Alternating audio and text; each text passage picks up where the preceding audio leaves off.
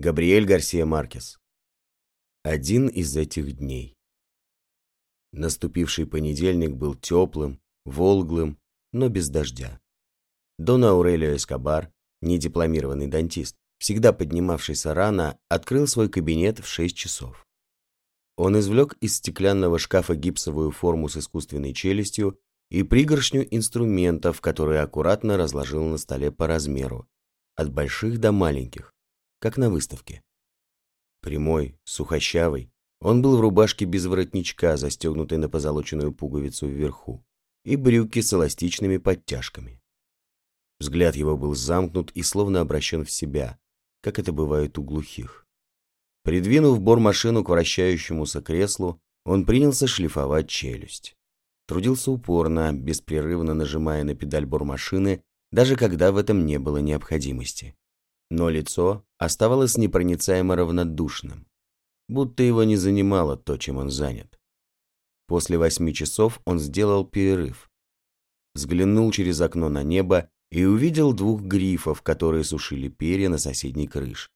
Снова взялся за шлифовку, думая о том, что до обеда, скорее всего, опять польет дождь. Из раздумчивости вывел его ломающийся голос одиннадцатилетнего сына. «Папа!» «Что?» «Алькальд спрашивает, вырвешь ли ты ему зуб?» «Скажи, меня нет». Теперь дантист вытачивал золотую коронку. Держа в вытянутой руке, прищурившись, он внимательно рассматривал ее. Из приемной вновь донесся голос сына. «Говорит, ты здесь. Он слышал».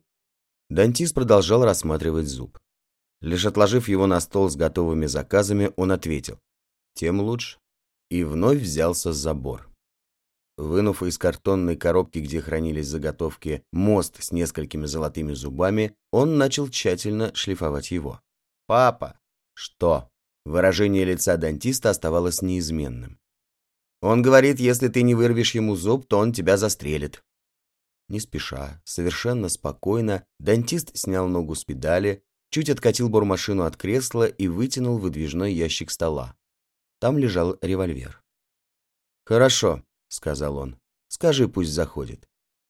Развернув кресло так, чтобы сесть лицом к двери, он положил руку на бортик ящика.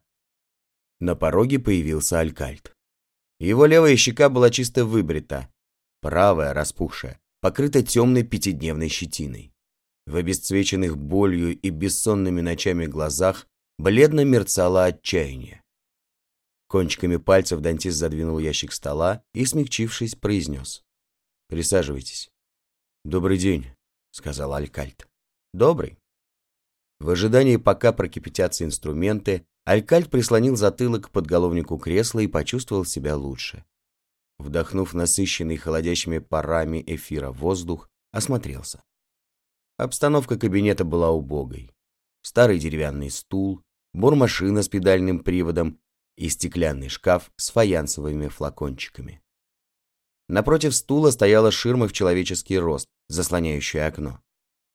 Когда дантист придвинулся, Алькальт, крепко упершись пятками в пол, открыл рот.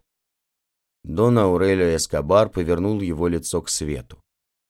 Осмотрев больной зуб, он осторожно надавил пальцами на воспаленную челюсть. «Придется обойтись без анестезии», — проговорил он. «Почему?»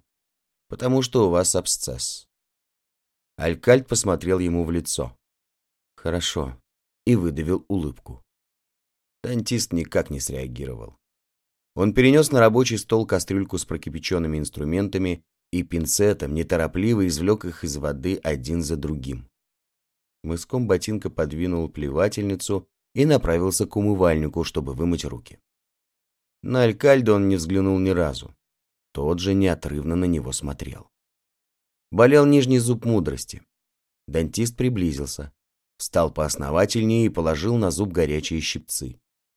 Ощутив леденящую бездну внутри и судорогу в ногах, Алькальт вцепился пальцами в подлокотники кресла, но не издал ни звука. Дантист слегка шевельнул зуб. Без злости, скорее печально, с горечью он произнес. «Сейчас вы заплатите за двадцать убитых, лейтенант». Алькальт услышал внутри своего черепа хруст и слезы заполнили глаза. Он стал задыхаться, хотел вдохнуть, но не смог, пока не почувствовал, что зуба больше нет. Сквозь пелену слез он посмотрел на дантиста. Ничтожным показалось то, что он испытывал пять прошлых ночей по сравнению с этой болью. Взмокнув, глотая воздух, Алькальт расстегнул Френч, наклонился над плевательницей и стал шарить по карманам в поисках платка. Дантист протянул ему чистый. «Вытрите слезы», — сказал он. Алькальт вытер. Пальцы его дрожали. Пока дантист мыл руки над тазом, Алькальт разглядывал голубое небо за окном и вблизи пыльную паутину с яйцами паука и мертвыми насекомыми. Дантист подошел, вытирая руки. «Режим постельный», — произнес он. «Полоскание соленой водой». Алькальт встал, попрощался, мрачно приложил руку к козырьку и направился к двери, с трудом передвигая затекшие ноги и застегивая френч. «Пришлите счет», — сказал он. «Вам или в муниципалитет?» Алькальт не взглянул на дантиста. Закрыл за собой дверь и лишь тогда через металлическую сетку процедил. Один черт.